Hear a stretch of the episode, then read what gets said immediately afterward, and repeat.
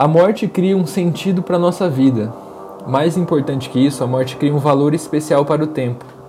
Se o nosso tempo nessa terra fosse indeterminado, a própria vida perderia o sentido e muito provavelmente estaríamos com a bunda de fora e com uma lança nas mãos. A morte é o agente mais poderoso da natureza. Ela vem para levar o velho e abrir espaço para o novo. O nosso esforço para evitá-la e fazer da nossa curta estadia aqui algo minimamente memorável é inútil. Só existe a vida porque existe a morte. Essa citação é uma citação do Crime e Castigo, do Dostoiévski, e é também uma citação do filme Dois Coelhos, filme nacional que é muito bom. Recomendo demais. Então hoje a gente está começando agora o Clube da Meia-Noite com o meu convidado Brandon Pisano, que também é integrante do coletivo e é conhecido como Absinte. E aí, Brenda, como você tá? Eu tô muito bem, tô muito bem. É, hoje é minha folga e dá pra curtir aqui com meu amigo. Delícia. Hoje então a gente vai falar da morte, pelo que vocês puderam entender um pouco. A gente vai falar sobre alguns aspectos, e interpretações diferentes e viajar no meio do que é isso, o que acontece, né? Esse grande mistério que sempre será a morte pra gente, né? E, mas primeiro vamos conhecer o Brendo, né? O que, que é o Brendo? O que, que ele está fazendo aqui? E para começar um pouco sobre o projeto dele, que é de Tecno, né, Brendo? Entre eu, você e a pessoa que está ouvindo aqui, algum de nós sabemos o que estamos fazendo aqui? Não, não sabemos. É, meu projeto começa com. Começou uns 6, 7 anos atrás creio eu, se minha, minha calculadora mental faz está correta aqui, né?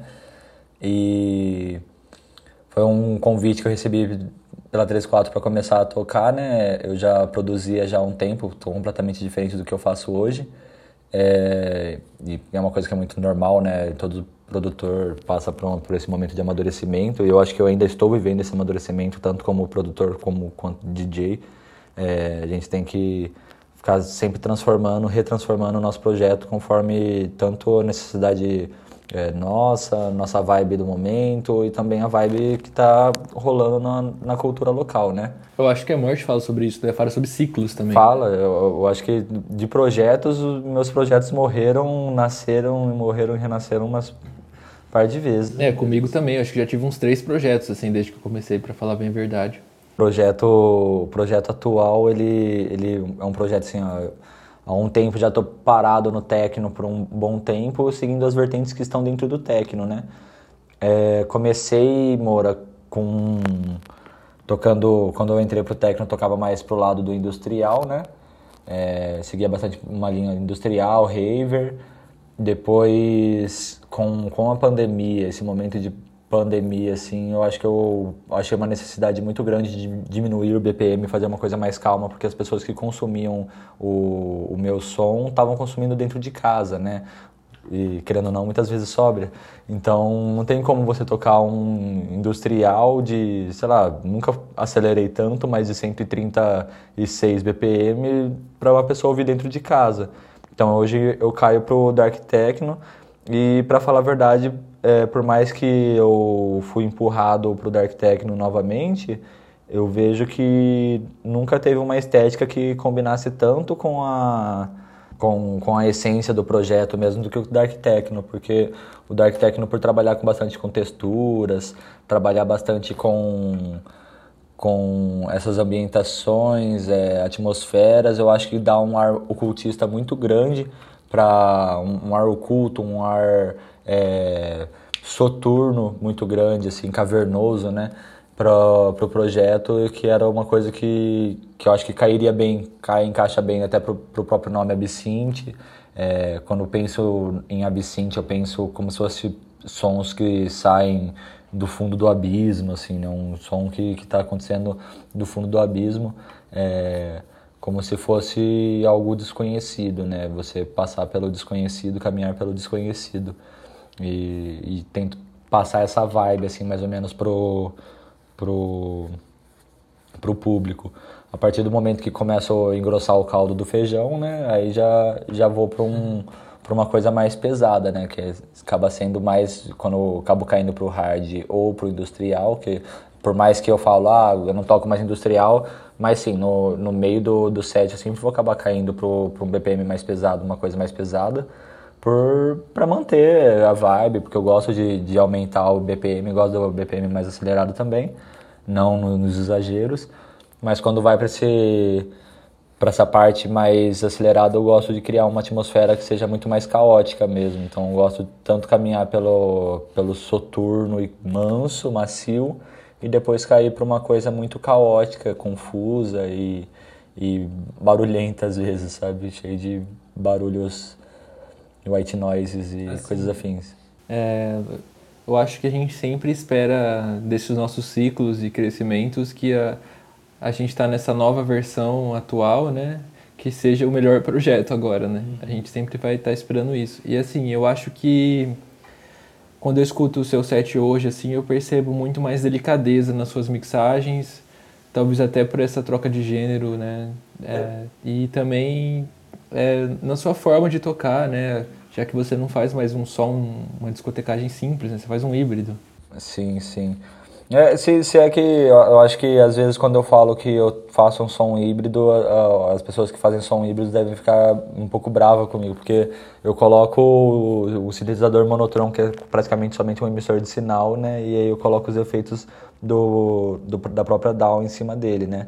Mas de qualquer forma, não é um DJ set normal é, no momento que eu caísse, sei lá, botassem eu para tocar novamente num J7 que é somente CDJ ou controladora, sem o monotron, sem, o, sem um, ter uma participação fora disso, eu acho que eu começo a penar um pouco, porque parece que eu desaprendi um pouco a, a tocar sem ele, assim. Ele virou uma muleta para mim gigantesca, mas eu acho que é uma coisa que já é muito muito associado ao meu trabalho mesmo, muito associado ao meu, à minha forma artística de expressar mesmo, porque se, se eu pudesse botar outra pessoa para tocar no DJ set enquanto eu fico só no monotron, eu faria facilmente, assim, sabe?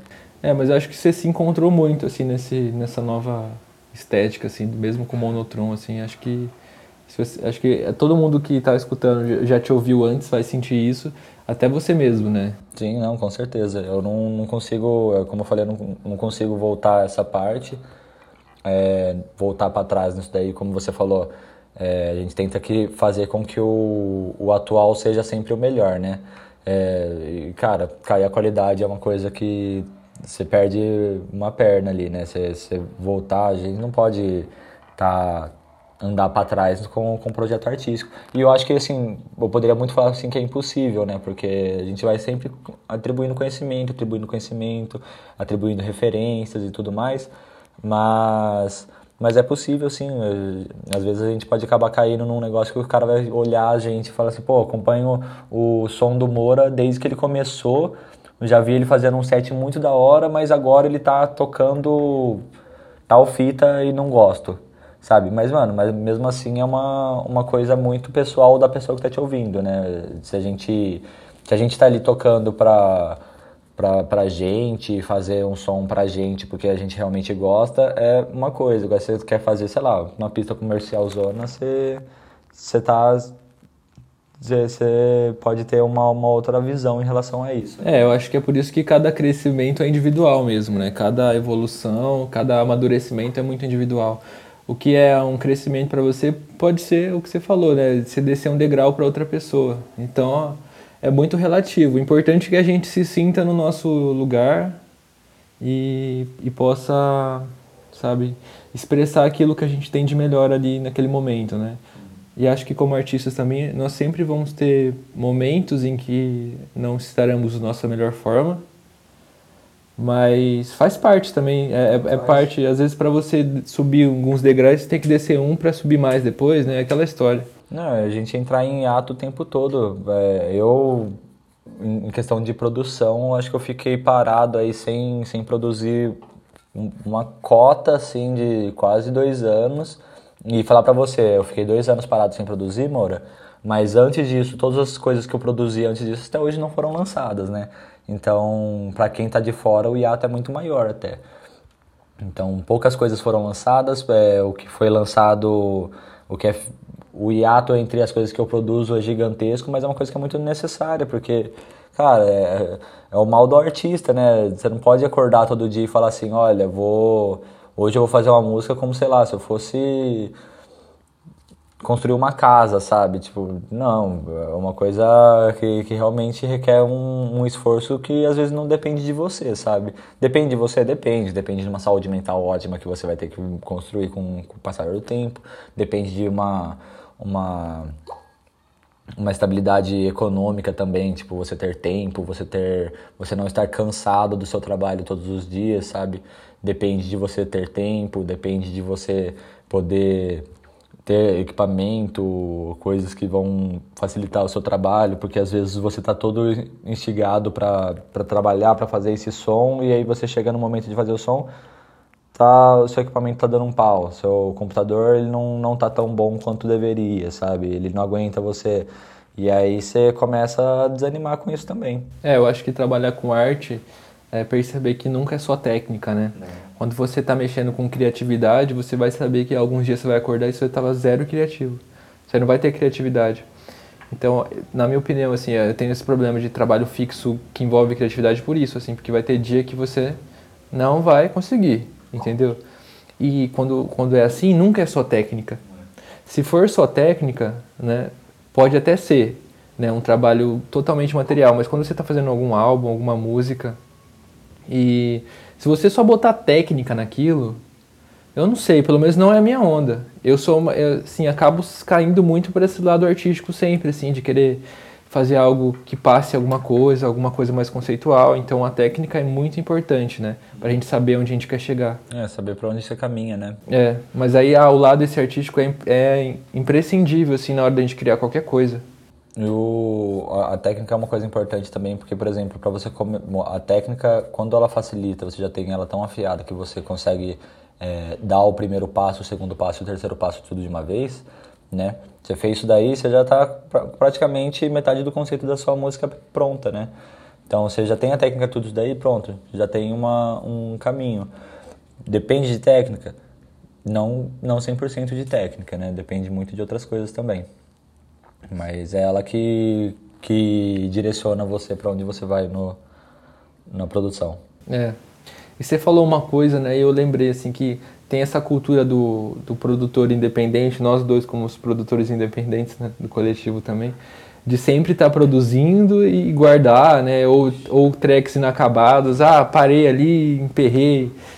E aí eu, eu lembrei que essa semana eu, eu achei umas tracks e mandei para um, para um, uma label assim de, de Jaú assim e tal, né? Assim, a track é, é, bem antiga, assim, faz três anos que eu fiz, estava lá já com master e mix. E aí eu tenho muita track parada antiga, assim, né? Algumas tracks eu nunca vou lançar mesmo porque faz parte da minha construção e aprendendo a mexer nas coisas e tal, né? Naquela prática do Ableton e tudo mais. Outras estão tão boas, mas assim, atualmente não condiz comigo. Só que também Ô meu, é aquela coisa, você falou, mano, tô parado aí sem lançar as coisas, correria danada do dia a dia, é trabalho, é estágio, faculdade, aquele meme do 22 anos, parecendo um podre, assim, né? Parecendo um, um morto-vivo, né? Brincadeiras à parte, assim. É, eu, eu mandei, assim, eu falei, ah, meu, tá parado, eu tô parado, eu acho que ele vai gostar, e ele gostou, então, às vezes a gente precisa fazer isso, assim, sabe? Só, só saber tirar algo e, e mostrar um pouco, né? Então, mas é, vamos lá então começar com o que a gente veio conversar aqui, debater, sei lá, essa roda de conversa maluca que, que a gente sempre tem. É, seu projeto ele tem alguma relação com morte ou com algum ciclo, renascimento, né? Transformação? Cara, eu vou ser blasé aqui no, numa palavra aqui, né? Que o pessoal fala que a vida imita a arte, né? E e consequentemente, consequentemente a arte imita a vida também. É, eu acho que como como processo a morte ela vai estar presente em boa parte das, das situações artísticas que, que vai ter, assim como a vida também é um, uma questão que vai estar sempre processando, né? Eu acho que morte em questão de estética, né? O, eu, por eu ter um, um som que ele participa de uma, uma brisa um pouco mais sombria, ele tenta ter uma, uma coisa mais sombria, ela é relacionada a algo oculto, né? Algo desconhecido. É, esse algo desconhecido, eu, quando eu penso nas atmosferas, é, todas as, as quando eu penso na, na, atmosfera que eu quero causar, nunca é uma atmosfera relacionada a, uma, a algo que a gente conhece. Nunca é algo relacionado ao, a esse plano que a gente vive, sabe? Seria como se você fosse. É, seria uma atmosfera espiritual, digamos assim, sabe? Um, um lugar espiritual que você viajaria num pós-morte ou também, sei lá, no, ser num momento de desencarnação ou num momento de, de você poder. É, você saiu do corpo e encontrou um vale desconhecido, coisas do tipo. Então, não é necessariamente uma relação com a morte, mas ela é uma relação com o desconhecido. E a morte, até então, até o momento em que nós morremos, nós não, não temos uma noção do que realmente é a morte, né? Nós temos crenças, nós temos é, nossos baseamentos científicos, sei lá, a ciência acredita que a morte, ela é a, a ela surge quando você para, quando o seu sistema para de funcionar, né? Então, daí é, é porque a ciência não vai falar o que, que acontece depois da morte, o que, que aconteceu com você quando você morreu, ou coisas do tipo. É, logo, sei lá, mas eu acredito muito que talvez a morte seja uma coisa mais relacionada a você não estar presente nesse plano uma pessoa em coma, talvez ela não esteja morta, sabe? Mas ela realmente está lá, ela está em momento de pause, ou ela realmente está ali vivendo um outro plano, uma coisa diferente, assim. Tô brisando demais? Não sei. Mas eu, eu penso muito assim, quando se relaciona ao assunto de morte e arte, morte e o, o, o projeto Absinthe, não é sobre, sobre esse plano, é sobre um desconhecido mesmo. Você estar num, num plano desconhecido que você acaba conhecendo esses outros esses outros meios, né? Esses outros momentos. É, eu acho que a morte, uma das poucas certezas que a gente tem da morte é que a gente não sabe. A gente não sabe nada. Por mais que mil e uma pessoas falem jeitos diferentes, formas diferentes do que é morte, o que vai acontecer, quando isso acontecer com a gente, não, a gente nunca vai saber, não. É impossível. Ah, e a única certeza do futuro é a morte. É, é também. Exato. Mas por aí, tá? Tipo... Exato. Então, é, é, é, é ambíguo, né? É ambíguo. A não ser que a gente comece a produzir, sei lá, corpos que vivem para sempre, corpos sintéticos que vivem para sempre, coisas do tipo, a morte ainda vai ser a nossa única certeza e ao mesmo tempo nossa única dúvida. A gente pode, eu posso muito bem sentar aqui e querer falar é, sobre como que a morte é interpretada na Umbanda, como a morte é interpretada por mim, ou como a morte é interpretada pelo cristianismo, ou pelo ateísmo, ou por qualquer outra coisa. É, e ao mesmo tempo ainda assim vão ser somente crenças, né? É, ou, ou, então formas que nós interpretamos ou formas que nós lidamos, porque você acreditar é uma coisa, a forma que você vai lidar com essa coisa depois é completamente diferente. Assim. É, porque é a única coisa que sobra, eu acho. Quando você está falando de morte e as pessoas, você está falando das crenças das pessoas no que elas acreditam que seja o pós-morte ou o que seja, né? E isso é interessante, é, é uma pauta interessante. Outra coisa que é interessante a gente falar também é que tudo morre. Tudo morre. Tudo morre. Todas as células morrem de qualquer coisa, de seres vivos, né? Tudo, se, tudo se transforma. E isso é uma verdade, se transforma mesmo. Porque independente da nossa consciência ou nosso espírito que seja, é, o nosso corpo vai passar por transformação na hora da nossa morte. Né? Então, sim, é, é é, é, realmente uma transformação do, do corpo, né? A gente passa por essa transformação, é, não é, quando eu falo gente, eu não falo sobre eu, nem você, nem todos os seres andantes, é, eu falo sobre todo, toda a matéria viva na Terra, né? No hermetismo acredita-se que é, nós vivemos uma, uma linha de, de pêndulo, né? Ou, ou, então a gente pode falar que tudo tem o seu, seu ápice e depois o seu declínio. Então, você como ser humano, você vai ter até os seus 30 anos mais ou menos um momento de ápice, onde você está subindo. Eu acho que o meu, meu ápice foi uns, nos 15 anos, mas, mas tudo vai ter aquele momento de ápice. Até o momento em que você chega para cima, bateu os seus 30 anos, de lá você começa a decair. Você começa a, a, a ir para o seu momento de declínio. Sei lá, se você pegar essa mesa aqui, tipo, ela é uma mesa que ela pode durar, sei lá, 200 anos, mas ela vai ter um momento de, de, de o pico de qualidade dela e ela vai ter o pico de, de declínio dela, porque tudo está em um, um, momento de decomposição, né? Todos nós estamos em um momento de decomposição.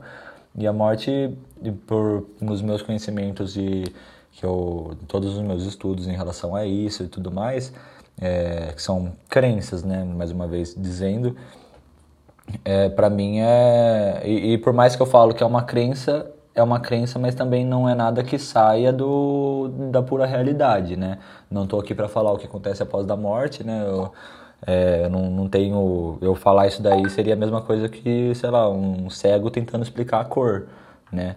É, eu não, não sei o que é isso o que é após a morte. Mas é, eu acredito que a morte ela seja a sua primeira transformação é, sua, sua primeira transformação verdadeira, assim, seu primeiro, seu primeiro, sua primeira metamorfose com o todo, sua primeira metamorfose com o infinito de verdade, porque até o momento em que você está vivo, você vai ter várias transformações no seu corpo, na sua, na sua mente e tudo mais, mas a partir do momento em que você morre de verdade, é, o seu corpo começa a. seu corpo em 100%, né? Porque você ah, nós trocamos de células a cada sete anos, né? O pessoal fala bastante isso. Então, o que acontece com essas células que você trocou? Elas fizeram parte do mundo, né? Elas viraram poeira ou qualquer coisa, elas se tornaram parte do mundo. Pode se tornar qualquer outra coisa. E quando você morre, você em sua totalidade, seu corpo biológico, ele vai lá e, e passa pela metamorfose com o todo começa a acontecer? Seu corpo tem 20, sei lá, seu corpo tem 80 quilos de corpo.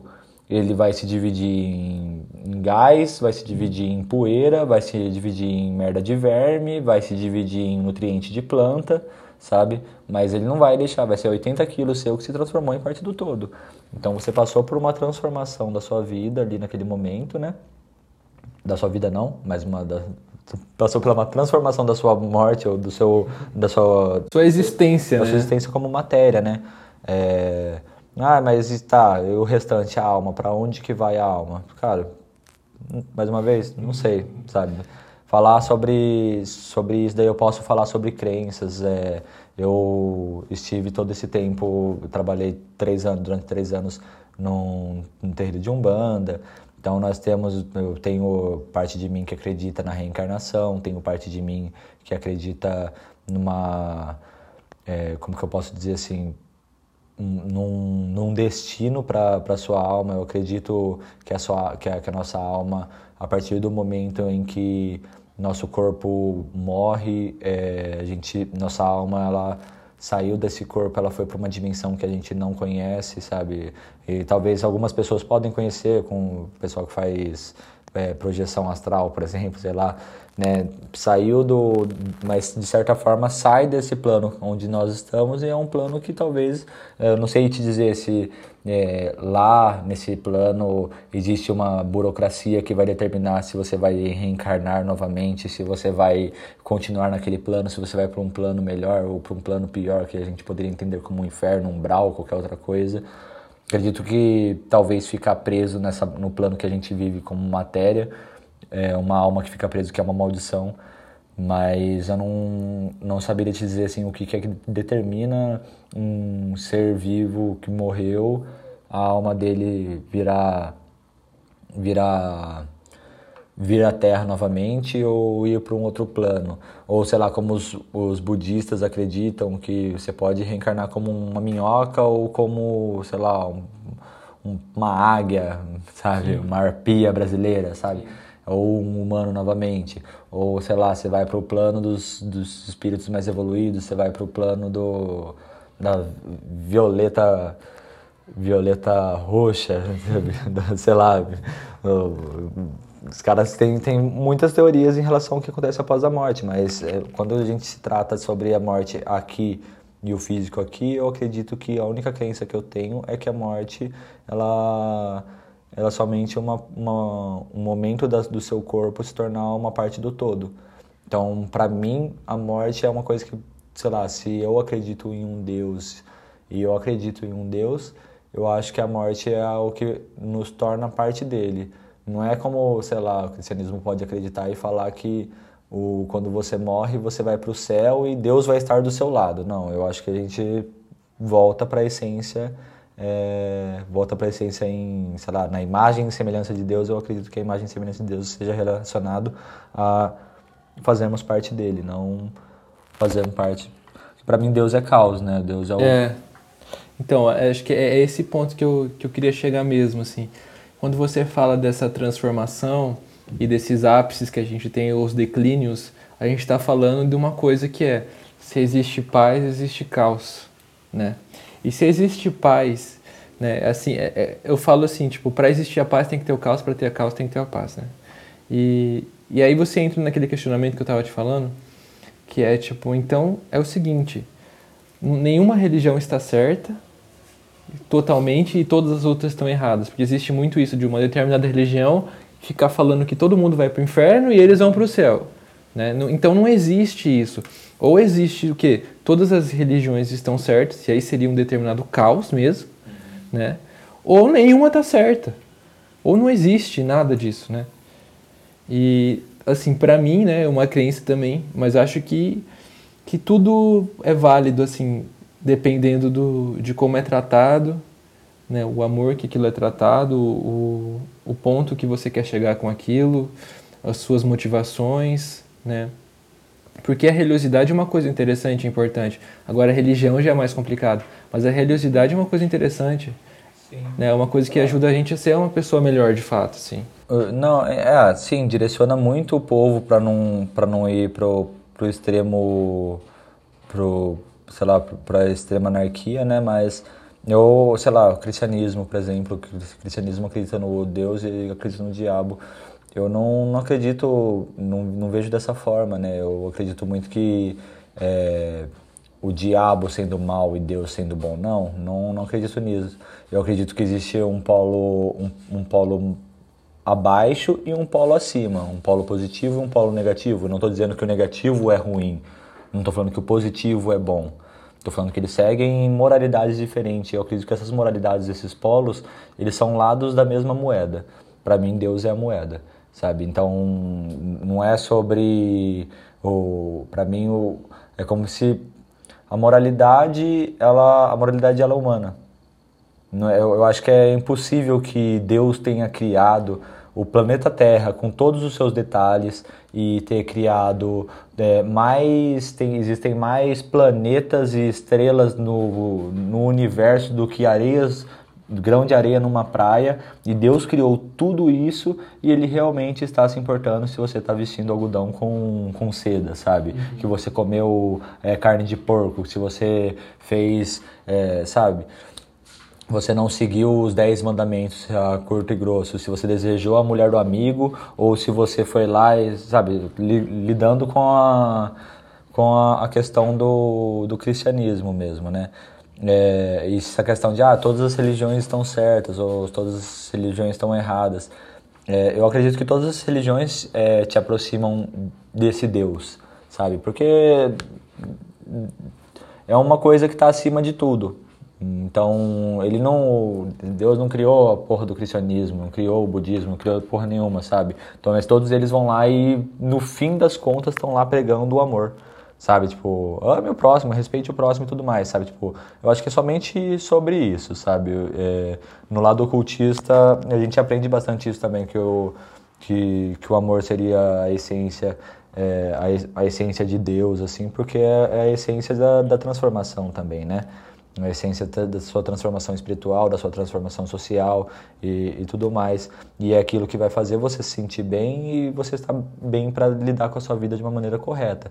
E quando eu falo amor, não falo amor, amor romântico, não falo, é, sei lá, eu te amo, você me ama, nós se respeitamos e assim, ó, eu não vou roubar você, não roubarás, não vou roubar uma pessoa que eu amo. É, não matarás, não vou matar uma pessoa que eu amo, sabe? Então, tipo... É, eu acho que você tá falando pra mim que eu acho que é o amor do Estado, né?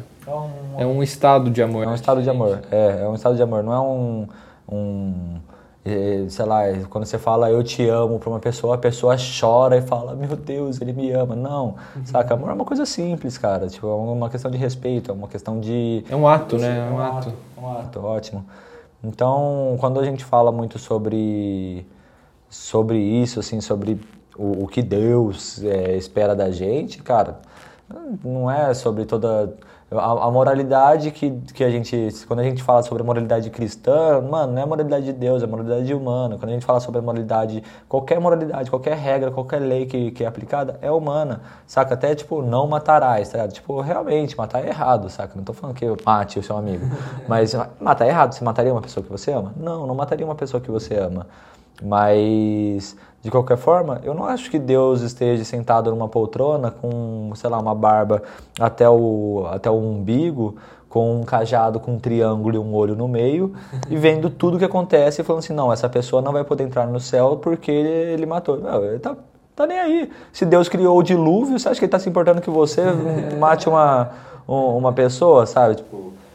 É, eu acho que a gente tem a nossa própria consciência sobre isso, Sim. cada um tem a sua consciência sobre isso, e, e, discutir universalmente certo e errado é totalmente complexo, e assim, é inválido, você não vai chegar a lugar nenhum. Você discutir o que é certo e o que é errado, que não existe isso, isso é tudo, é humano, totalmente humano. É aquele meme, humano fazendo manice, entendeu? É, lá, lá vem o humano fazendo manice de novo. É, exato, porque é, é bem isso, assim, né?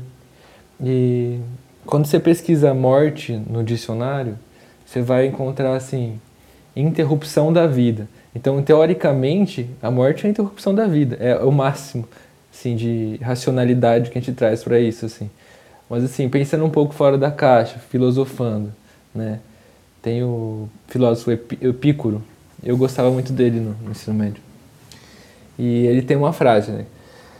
A morte é uma quimera, porque enquanto eu existo, ela não existe. Enquanto ela existe, eu não existo. Então, aparentemente super racional também e um pouco cético. E essa frase aliviava os alunos dele naquela época.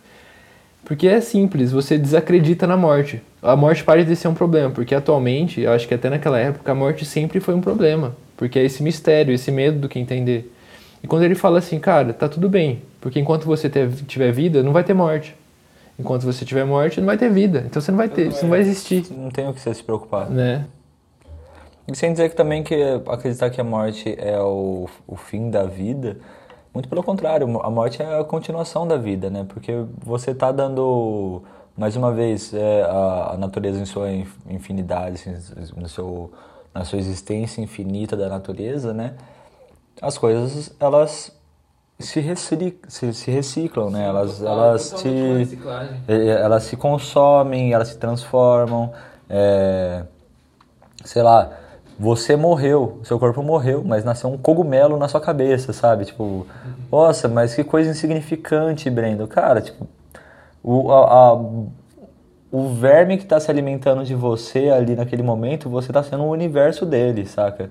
É, e, nossa, mais uma vez, que insignificante, sabe? Tipo, cara, e, e quando que a gente vai olhar para nós mesmos e falar assim, nossa, cara, é, o que, que precisa surgir na nossa frente aqui pra gente falar que a gente é insignificante, né? É, o que que, que que, realmente precisa acontecer? Mano, tem cravo nascendo na sua cara, transando na sua cara, comendo a, a porra das... e cagando na sua cara. Você é a porra de um universo daquele bicho você vai lá e espreme ele como se ele fosse insignificante. O que, que precisa acontecer para a gente tornar alguma coisa insignificante? Ainda que seríamos nós, cravos do planeta Terra. Filosofia de Brendo. Porra, velho. Traga o Nobel para mim, por favor. Ou uma próxima cerveja. É, é, é, sobre isso mesmo, é sobre. Aí a gente está entrando naquela coisa do, do micro e macrocosmos, né? Que Sim. nós somos, né? Como nós somos universos dentro de universos. Até aquele vídeo do cachorro, né? Que é o cachorro na terra brincando com o osso, aí vai saindo e tal, e, e aí de repente é, é o planeta, né? E aí o planeta vira um universo, um cosmos, e que daí dentro desse cosmos é outro cachorro brigando com o osso, assim, dentro da célula do cachorro. Então é uma coisa cachorro maluca. com três olhos na cabeça. Assim. É, tipo, é. Porque é isso, porque é infinito para cima e infinito para baixo, né? Sim. É muito louco. É, ele é, é, completamente micro, micro ao macro, ele é infinitamente. Nós vivemos num mundo que é infinitamente para dentro, um mundo que é infinitamente para fora. E realmente nós estamos aqui para falar sobre o quão insignificante nós, tipo, é o verme que está comendo nosso nosso túmulo. Não, cara. E é uma outra coisa que é interessante, né? Esse universo que existe dentro da gente, Moura, quando a gente morre, o que acontece com esse universo? Ele entra em decomposição, ele entra em morre também. E quando, sei lá, quanto tempo demora para o nosso universo, que deve estar dentro de uma célula de alguma outra coisa, acontecer, né? Existe uma, uma um culto, cara, que eu acho muito interessante. Porra, esse cara até virou meme um tempo atrás. Tempo atrás que eu digo é 10 anos atrás, me senti velho agora. Mas é o cara do Guardião da Luz. Aí acredita-se que, que nós vivemos numa célula Deus. O que é Deus? Deus ele seria como se fosse um outro ser vivo e nós vivemos dentro dessa célula, desse ser vivo. E se nós queremos que esse mundo continue acontecendo, que Deus não morra, nós temos que manter essa célula viva, senão a gente vai ser o quê? Um câncer, né? E vamos ser expelidos ou Deus vai morrer. Então é uma coisa que é possível? É uma coisa que é possível e é até compreensível, assim, do, do ponto de vista que eu acredito, assim, sobre, sei lá, Deus, né? Não tem como a gente falar sobre morte sem falar sobre Deus, né? A não ser que a gente seja, coloque cinco cientistas ateus é, para conversar entre eles. É, e essa conversa duraria apenas cinco minutos. É.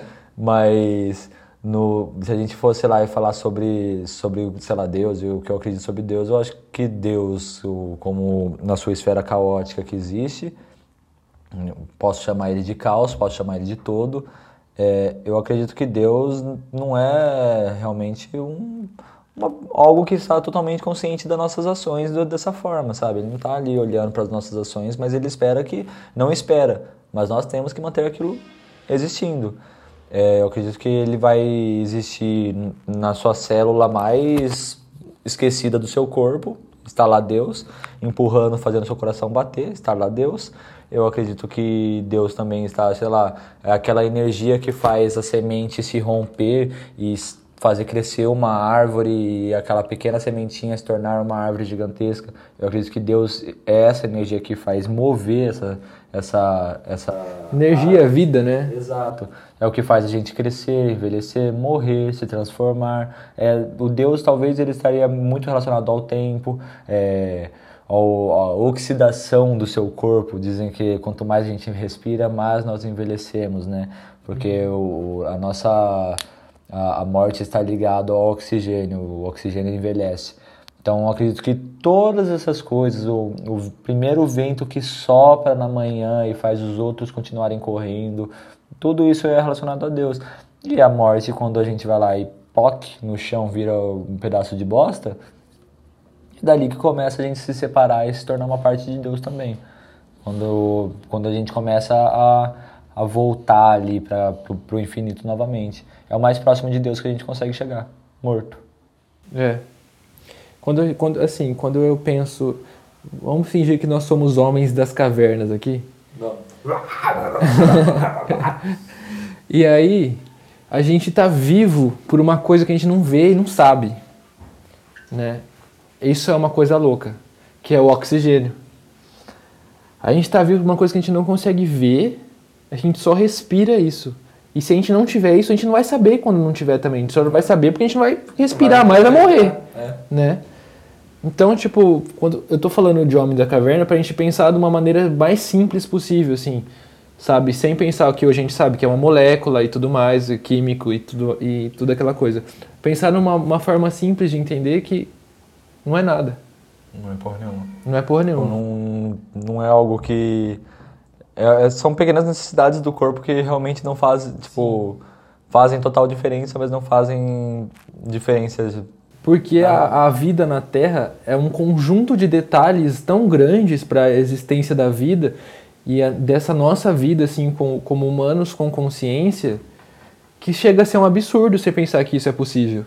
Porque é uma conjunção de tudo. Você pensar que se não tivesse chuva, se não tivesse, sabe, os mares e tudo mais, a gente não existiria, sabe? Então é, é, é maluco pensar nisso tudo. Quando você falou, é, ah, morreu e, e, aí, né? Eu penso que, que né, que, que, que acontece com você? Eu penso sobre a essência, a nossa própria essência eu penso que, pelo menos eu acredito assim, quando, quando eu nasci, eu, que eu vim com uma própria essência minha. Então, aí, ao decorrer da minha vida, eu aprendi coisas na escola, com a minha família, vivendo nesse sistema e com essa sociedade, você se molda para viver assim, com seus amigos, com o que você gosta. Mas tem determinadas coisas, determinadas sensações, determinados gostos que ninguém te ensinou. Que você veio com você, sabe? É, um, é, você veio desse jeito e é uma essência que por mais que você tente mudar, por mais que você aprenda coisas novas, é uma coisa que basta, que está ali desde o começo e que às vezes só evolui, mas você sabe qual que era o primeiro passo daquilo. Então eu acho que quando a gente morrer, talvez o que sobre e sei lá para onde vá seja essa essência. Talvez ou uma parte de alguma centelha enorme de, algo, de alguma coisa uma molécula imensa, talvez, né? Talvez algum amigo meu, grande amigo, você possa ser um vizinho de molécula, sabe? Uma pequena molécula que é meu vizinho. E aí a gente veio aqui e virou amigo sem querer, assim, sem querer, tá ligado? Então, não sei. Uma ancestralidade molecular. Molecular, olha, nossa, que coisa bonita. Gostou, né? Não, tudo, tudo fica mais bonito quando a gente dá um, um tchan. e, e, assim, eu, é uma das coisas que eu penso, né? que, que você acha? Tem uma crença também que a gente começa, quando a gente convive demais com uma pessoa, a gente se torna, a gente se torna indiretamente parente dessa pessoa. Porque a gente começa não somente a consumir as mesmas coisas que essa pessoa consome, mas também a gente começa, uh, só o fato da gente estar ali compartilhando sei lá, compartilhando qualquer coisa, sabe? Está ficando com uma pessoa. Compartilhando a vida mesmo, né? Só, todas as coisas vão, vão mudando dentro do seu corpo, né? Então todo mundo vai virando uma pequena família ali, um pequeno. Seu DNA vai ficando modificado com o tempo. Então, no final, a gente vai ser primo de primos de moléculas. Eu acredito, eu acho que eu acho que a partir do momento que você entra na minha história, não tem como você falar assim, vou desentrar. Não existe, não é impossível. Não, não existe. Né? E engraçado que esse diz uma amiga minha, eu mostrei a foto do meu pai, e meu pai não é meu pai de verdade, eu sou adotado. E aí eu mostrei uma foto do meu pai, ela falou assim: "Meu, mas ele é sua cara". Então, é isso que você falou, né? Tipo, é essa coisa de você estar tá sempre vivendo com alguém ou junto, assim, às vezes você pega entonação, o jeito de fazer alguma coisa, né? Nossa. Ou às vezes alguma característica facial. Expressões até. faciais, é? a gente adota a expressão facial o tempo todo de todas as pessoas, sabe? Tipo, talvez todas as pessoas que a gente tenha uma referência, ou não necessariamente uma referência paterna, mas uma referência que, que a gente fala assim, olha, são costumes que eu quero para mim, né? Então, e isso daí que você falou, né? As pessoas é, em, torno, em torno da nossa história não tem como sair mais, pô sei lá, é tipo relacionamento. Pô, você namora 20 anos com uma pessoa. 20 anos não, porque aí já é casamento, né? Mas você, você namora aí 5 anos, 10 anos com uma pessoa, você termina, você finge que essa pessoa não foi nada para você na sua vida, cara. Então, tipo, pô, isso é. Eu não sei, tudo bem, tem pessoas que realmente precisam sair uma da vida da outra, porque são pessoas que são tóxicas uma para outra, fizeram um mal gigantesco. É, uma, existem coisas que nem o perdão resolve. Então, realmente é importante. Mas às vezes a gente fala muito sobre, uh, sobre o, o, relacionamento em si, mas a gente aplica a morte. Pessoa, fulano morreu pra mim, saca? Uhum. Porra, o, fulano tem que, fazer, tem que ter feito uma fita muito fita para ter morrido pra você, sabe? Que está além do perdão, e eu não quero superestimar o perdão, falar assim, vai, perdoe, porque senão sua alma não vai para, saca? Não, eu quero falar que o perdão é, antes de tudo, um remédio para você, sabe? Porque senão você vai carregar com você um veneno para o resto da sua vida, certo? Você vai esperar que aquilo lá, um dia, o tempo vai te curar. Cara, o tempo não vai te curar, aquela porra lá vai ficar uma semente em você, E, cara, ela vai crescer, ela vai enraizar e tudo mais. Quanto mais enraiza, pior vai ficar, saca? É, uma coisa que sempre vai voltar. É, a gente entra no assunto quando eu falo de, de terminar alguma coisa. É que você precisa. Às vezes você precisa que as coisas terminem de verdade. Né? Então você precisa que não a pessoa morra, mas aquela relação que você viveu morra. Só que também isso não significa que seja impossível você desconectar da pessoa. Sabe, você pode reciclar aquilo. É, é, é isso. É, então, é, é Recicle suas relações. A, a pessoa morreu para você, mas o sentimento que você gerou não vai morrer, sabe? Seja amor, seja ódio, cara, não vai morrer, cara. Você vai carregar aquilo lá e vai ficar podando aquilo lá por quanto tempo, né? Você vai ficar podando. E aquele negócio, né? Tratando. Eu adoro usar analogias do nossas reações, nossas coisas com, com plantas, né? Se você ficar tratando seu sentimento por uma pessoa como se fosse um bonsai, tá ligado? Ficar podando ele em volta, cara, sinceramente, se tem uma coisa que é muito forte num bonsai é a raiz, tá ligado? Tipo, a raiz vai ficar grande, vai ficar grossa e, cara, enquanto isso, é, você tá só mostrando que as folhas estão podadas em volta, mas no final das contas, o, a raiz em você vai estar tá podre, sabe? Te deixando mal. Ah, não, eu não, eu, eu não, não gosto dessa pessoa, não quero na minha vida e ela morreu pra mim, tá? Mas você tem esse sentimento por ela, ela não morreu pra você, tá ligado? Porque, de verdade, pessoas que morrem para você e você ama, essas pessoas são eternamente presentes na sua vida. Eternamente. Agora, se uma pessoa morreu para você, amigo, ela vai continuar presente na sua vida. O sentimento ruim, você quer realmente manter esse sentimento ruim pro resto da sua vida? Sabe, se a pessoa realmente morreu para você com um sentimento ruim eternamente, cara, é muito pior quando uma pessoa realmente morre e você só teve sentimentos ruins para essa pessoa, porque você nunca vai ter uma forma de mudar aquilo que você sentia por ela, sabe? De parar de canalizar aquele inferno que estava dentro de você. Toda vez que alguém falar, uma pessoa que amou aquela pessoa falar dela, falar assim, eu sinto falta do fulano, você vai lembrar dele e falar assim, não, eu não sinto falta dele porque ele é um filho da puta. Olha só que coisa horrível. Só aguando aquele ódio, só né? Só aguando, você... E é, é, assim, a vida é praticamente isso, né? A gente fala da morte, a gente vai falar da vida e a vida é sobre o que você rega.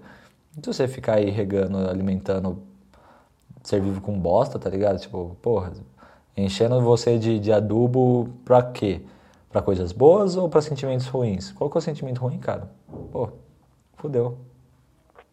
É, a gente entra num assunto daí que é sobre a gente lidar com a morte, né? Lidar com o luto, que é uma coisa que todo mundo foge, assim. Principalmente nessa modernidade, eu acho. É... A gente está sempre sendo estimulado a seguir em frente, a passar por cima de sentimento, né? com as nossas culturas é, ocidentais, né? Então, tipo, é importante a gente nunca negligenciar essa coisa do, das nossas emoções, do nosso comportamento, porque isso, isso falando sobre a, a ideia do que é a morte no campo psicológico, isso é muito perigoso, sabe? A morte ela tem que ser sim o tempo todo discutida, sabe? E conversada não pode ser ficar adiada, você não pode ficar falando, não, um dia eu vou chorar porque fulano morreu. Cara, enfrenta isso, enfrenta. sabe? Enfrenta. Porque depois disso, essa pessoa vai ficar o resto da sua vida com você ali dentro, assim, de você, sabe? E o mais importante é que você se perdoe, perdoe a pessoa, sabe? E conviva de forma harmônica com você mesmo, né? Porque a gente está falando de morte, mas a gente está falando de vida. Eu acho que viver bem é você viver bem consigo mesmo, acima de tudo. Né? Não viver uma mentira para você, né? Enfim, tudo isso. Sei lá, eu quando eu achava que eu tinha maturidade e eu não tinha, hoje eu vejo que eu não tenho maturidade até hoje. É, eu tive que lidar com, com o falecimento do meu avô e quando é, ele estava no hospital, falaram, oh, não vai ter jeito, vai morrer é, chegaram e falaram para mim, você quer ir ver ele antes dele morrer? Aí eu pensei, olha, se eu for lá ver ele, a imagem que eu tenho, a última imagem que eu tenho dele é ele sorrindo. Se eu for lá ver ele do jeito que tá, a última imagem que eu vou ter dele não vai ser ele feliz. Aí quando eu falei isso pra minha mãe, minha mãe falou que foi uma atitude muito madura. Quando eu fui pro, pro velório dele e eu abracei uma tia minha, eu percebi realmente, morreu. Sabe, tipo, o meu mundo desabou naquele momento, eu chorei que nem cara, eu devo ter chorado por sei lá quantas horas que eu chorei, chorei que nem um uma chorei que nem uma criança desolada mesmo, sabe? E depois de muito tempo, uma uma amiga chegou em mim e, e falou, chegou em mim depois de muito tempo mesmo, uma amiga minha que trabalhava no mesmo terreiro de umbanda que eu trabalhava, ela chegou em mim e falou assim, viu, olha, é, fulano era seu amigo, né? Tipo, aí eu falei, não, ele não era meu amigo, mas eu conhecia ele, ele tinha chamado eu para tocar numa festa em Agudos uma vez. E, e aí ela falou, então, ele, ele faleceu e tudo mais. E aquele momento eu fiquei assim, meu Deus, o menino era muito mais novo do que eu, ele morreu muito cedo e tudo mais. E aí eu, eu entrei num momento de tristeza daquele dia. E aí a aí ela chegou em mim e falou assim, olha Brandon, é, é o seguinte, todos nós sofremos com uma perda, seja qual for, a gente sofre com uma perda. É, mas a morte ela só é vista como perda dentro da cultura que a gente vive porque nós vivemos com uma cultura que veio do cristianismo, que evoluiu do cristianismo, mas outras culturas cultuam a morte como uma transição, cultuam a morte como uma transformação, cultuam a morte como uma coisa. E a gente realmente é, se desabar a um choro como se essa pessoa tivesse virado um, sei lá, uma alma, ou ela sofreu com a morte, ou ela foi para o céu, ou ela foi para o inferno, e sabe? Isso daí é falar que o cristianismo está completamente certo. Sim. Então, é, é, compreender que talvez não, sabe? É, a morte, ela, a gente tem, foi é, é essa conversa que eu tive com ela que estruturou o que eu penso hoje, de que realmente a morte é uma é um momento ali, um, uma coisa que aconteceu que é uma passagem sua pro, pro, pro que eu acredito ser o infinito, pro que eu acredito ser, ou talvez seja também um momento de cessou, acabou, acabou o sofrimento, sabe? Mas não necessariamente é. é eu acho que, que seja algo de mudança de estado. Falar sobre mais sobre isso é difícil. É. Mas acho que talvez para mim também seja algo sobre mudança de estado. O que vai acontecer? Eu vou pensar de novo sobre tudo isso depois? Não faço a menor ideia. Entendeu? Não sei se vou. Mas você falou disso e tem uma coisa engraçada. A minha avó, ela é um pouco disso assim. Ela nunca vai em enterro de ninguém. E quando meu avô morreu, ela não foi. E ele tinha saído, ele foi para o hospital também e, e não voltou mais. E ela não quis ir lá ver ele, ela não quis ir no enterro, não quis ir no velório. E eu, eu percebo que até hoje ela carrega uma coisa de como ele tivesse ido viajar e não voltado. Como se não tivesse morrido. E é uma das coisas mais importantes do luto que eu passei, que você tem que aprender, e é que, é que é foda quando a pessoa morre, que você, a pessoa morreu. Você tem que falar assim, olha, morreu. O que, que isso significa? Significa que você nunca mais vai ver ela em vida. É isso que significa. E isso dói muito, né? É uma coisa forte, dói, é doloroso. E isso é parte do luto. Para você conseguir seguir em frente, eu acho, você precisa entender isso, né? E aí que entra talvez isso da, da leveza, da espiritualidade, e que não tem relação nenhuma com religião ou o que, que eu acho que é pós-morte, o caralho, que é, bom, então eu quero carregar o que de tudo isso que eu passei, de tudo, que eu, de tudo isso que eu senti, né? Bom, eu, eu aprendi muitas coisas com meu avô, vivi muitas coisas com meu avô. Eu acho que eu fiz o melhor de mim nas últimas horas dele. Bom, então é isso que eu estou guardando aqui. E aí começa a sentir. Às vezes eu sinto ele assim, ele está comigo, entendeu? Talvez não fisicamente ou espiritualmente ou o que for. Mas para mim, entende? Na minha concepção do que é vida e morte, sabe, e realidade, é sobre isso, né? Uhum. É muito sobre isso. pesei, pesei. Não, não, mas é, é uma coisa que. E, e, o que você falou é uma, uma realidade, Mora, por quê? É, a partir do momento que a gente que a gente perde alguém e o que resta pra gente são somente lembranças de verdade, sabe?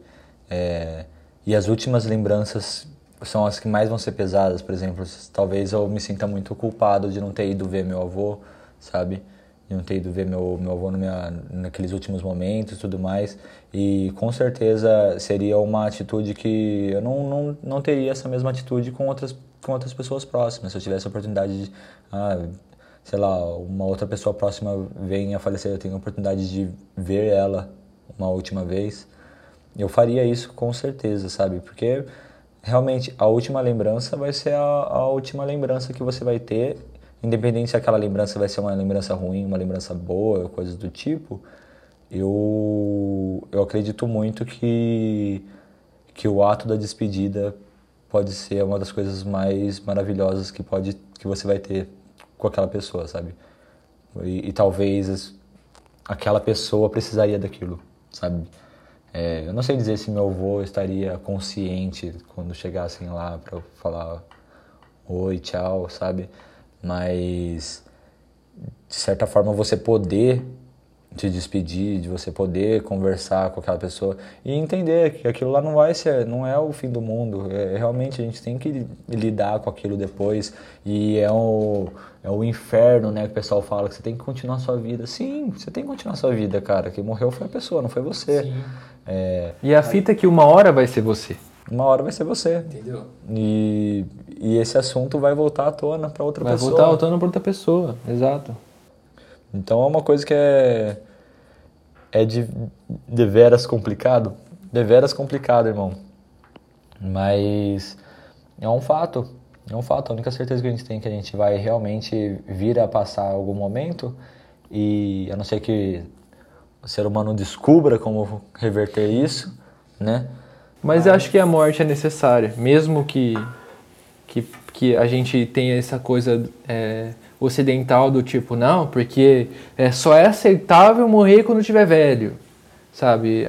Não, a, a morte vai acontecer para qualquer um, a qualquer momento e, e, e faz parte. Se a gente não morresse, nada ia funcionar de verdade, nada faria sentido para viver, não faria sentido nenhum. Não teria nenhum, nenhum motivo para você querer ser feliz, sabe? Você não teria pressa nenhuma para ter uma felicidade.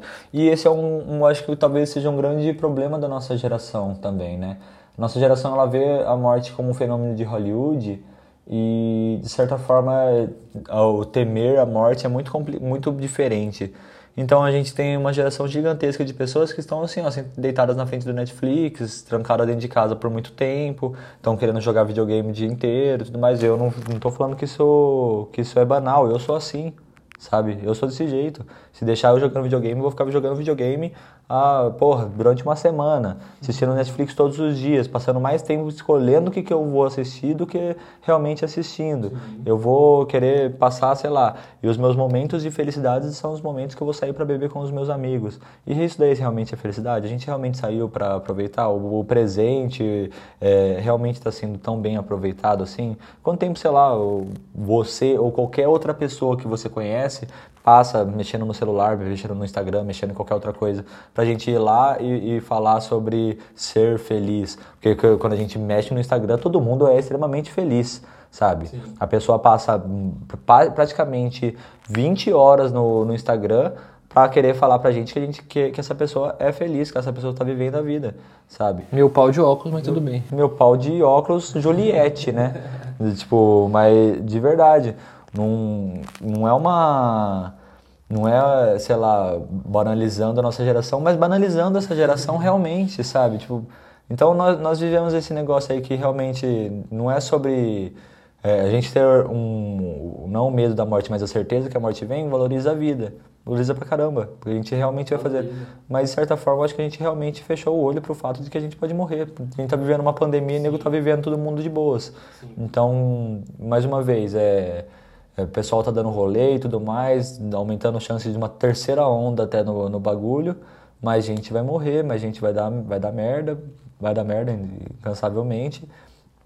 E, e aí eu falo, você acha que essas pessoas têm noção da morte? Vem a morte como uma certeza? Você acha que a nossa geração realmente vê uma morte como uma certeza?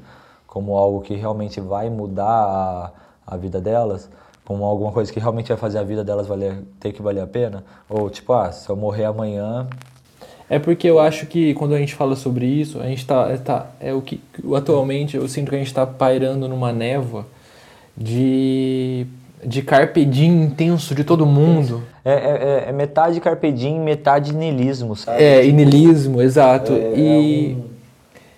E assim, ah, é, vou viver o momento, porque amanhã eu posso morrer é, saindo do meu apartamento, sabe? Tipo, tá, mas a chance de você morrer saindo do apartamento é tanto, a chance de você ir trabalhar novamente é gigantesca, sabe? De você, então realmente você vai agir como se você estivesse vivendo o, o, momento, mas não, você não está vivendo porra. Então, isso é, mas isso é falta de perspectiva de uma geração anterior que teve perspectiva até demais sobre o que era e uma geração agora que não tem perspectiva nenhuma. Nossa geração está vivendo uma ressaca, né? Uma ressaca, exato. Uma ressaca da anterior. E, e, e aí rola também essa coisa, essa névoa do tipo, não, que o mundo está acabando, então, é, eu acredito muito que muita gente tá assim, o mundo tá acabando. Tá acabando o mundo. E aí, mano, isso só vai gerando mais a carpe diem, é. vive o um momento, que não sei o quê, porque a gente não pode deixar nada para amanhã. Não, a gente vive um desespero, eu não fujo disso. É um desespero de falar assim, pô, realmente vale a pena eu fazer, eu lutar tanto para que para eu viver até os meus 80 anos para ver o fim do mundo, sabe? Eu vejo, sei lá, muito provavelmente, talvez eu espero, torço fielmente que isso seja uma crença tola minha. Sim. Mas eu tenho uma irmã de 6 anos, 7 anos, eu tenho um irmão de 3 anos e eu olho para eles e falo: vocês vão ver o fim do mundo. Vocês vão ver o fim do mundo. Olha, Breno, eu acho que quando a gente trabalha com incerteza, a gente tem que trabalhar com equilíbrio também. Porque é incerto. É incerto. Então, tipo, eu não estou falando assim, meu, esquece Carpe Diem, foca no seu futuro, plante muitas coisas para colher no seu futuro. Mano, viva Carpe Diem, faça coisas. Eu não, eu não tô aqui para julgar que você sai para beber pandemia com os amigos, não tô. Mano, se isso te faz feliz, sabe, carregue sua culpa, carregue seus problemas, você que tá fazendo eles. Sabe, eu não tenho nada a ver com isso. Mas também não finja que não tá vivendo mas também, isso. Mas também tenha consciência dos seus atos. Sim. Entendeu? É só isso. Você, você não quer, você quer comer carne, né? A gente não come carne, né? Você quer comer carne? Pode comer, mas saiba o que você está comendo. Isso não, não só com carne, com tudo. Saiba o que você está fazendo, o que você está comendo, né? Então, quer viver carpe diem? Viva carpe diem. Sabe então que você está vivendo carpe diem e, que, e não espere ficar colhendo frutos do futuro porque você está plantando o que você vai colher agora. Entendeu? Se você quer colher coisas do futuro, então vamos lá, né? Então aí você divida, se equilibre, né? Você não acha também? Cara, equilíbrio é o. Eu acho que o equilíbrio é o.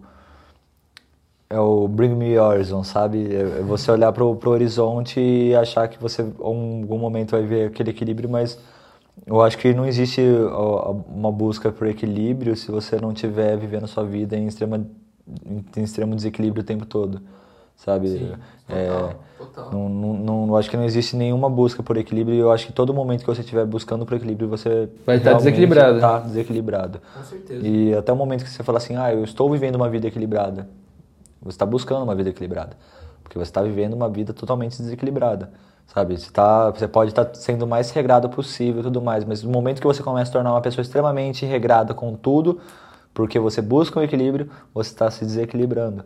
Porque isso daí te priva de outras coisas, te priva de ser. Ah, não, mas agora eu tô sendo. Sabe?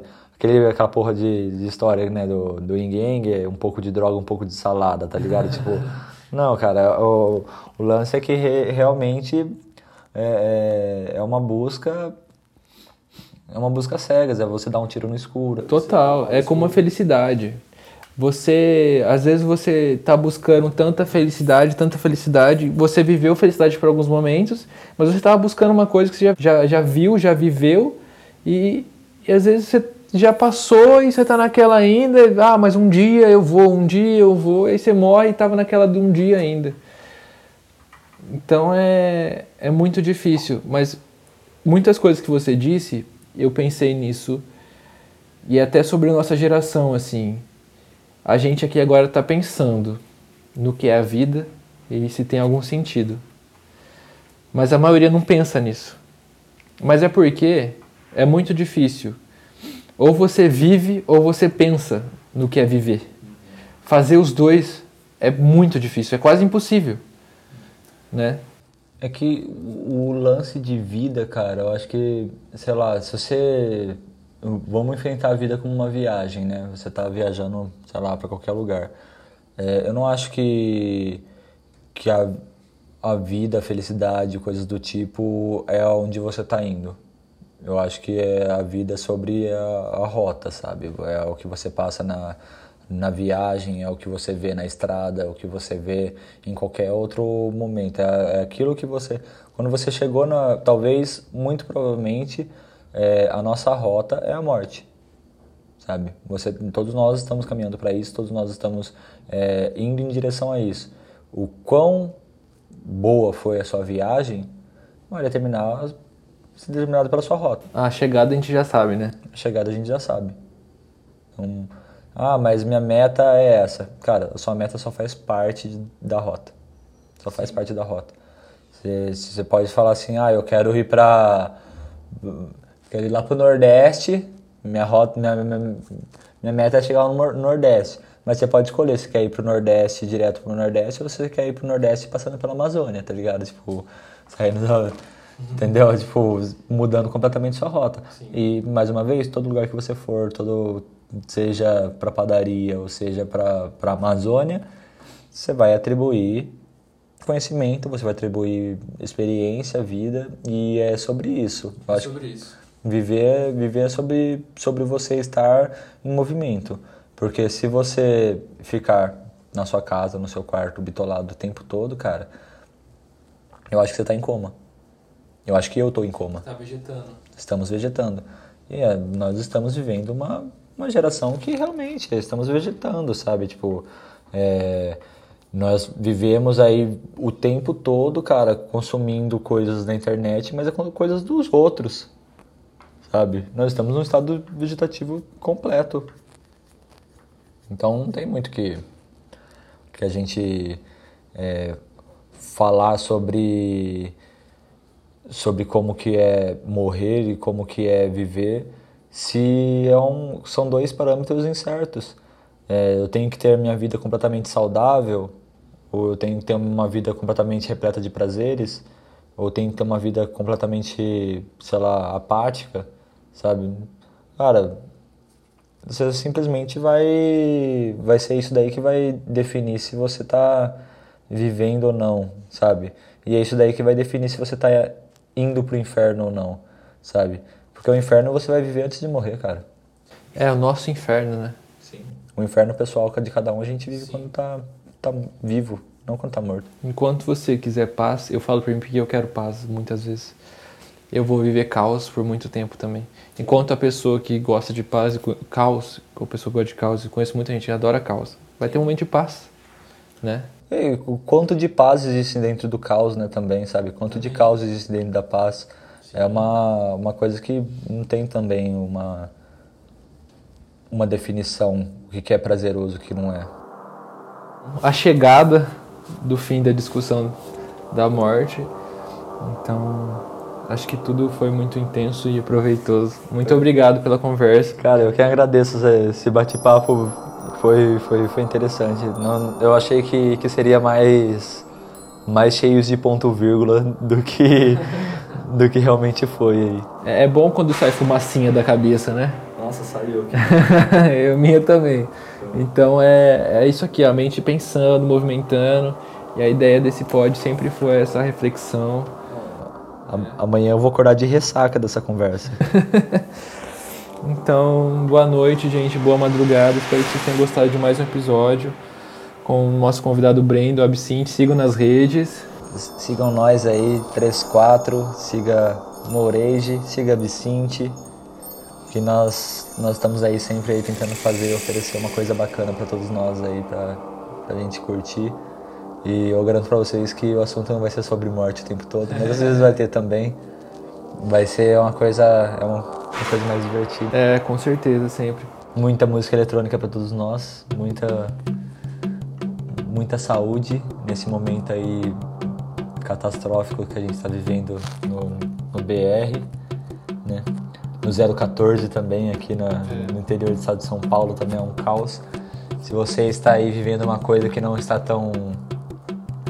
Está pior ou que está melhor, deixe o seu comentário. Mas muito obrigado muito aí a obrigado. todos. E espero que vocês façam uma passagem um dia muito boa. Todos nós façamos uma passagem boa. Uma passagem tranquila, tranquila. e harmoniosa para todos nós.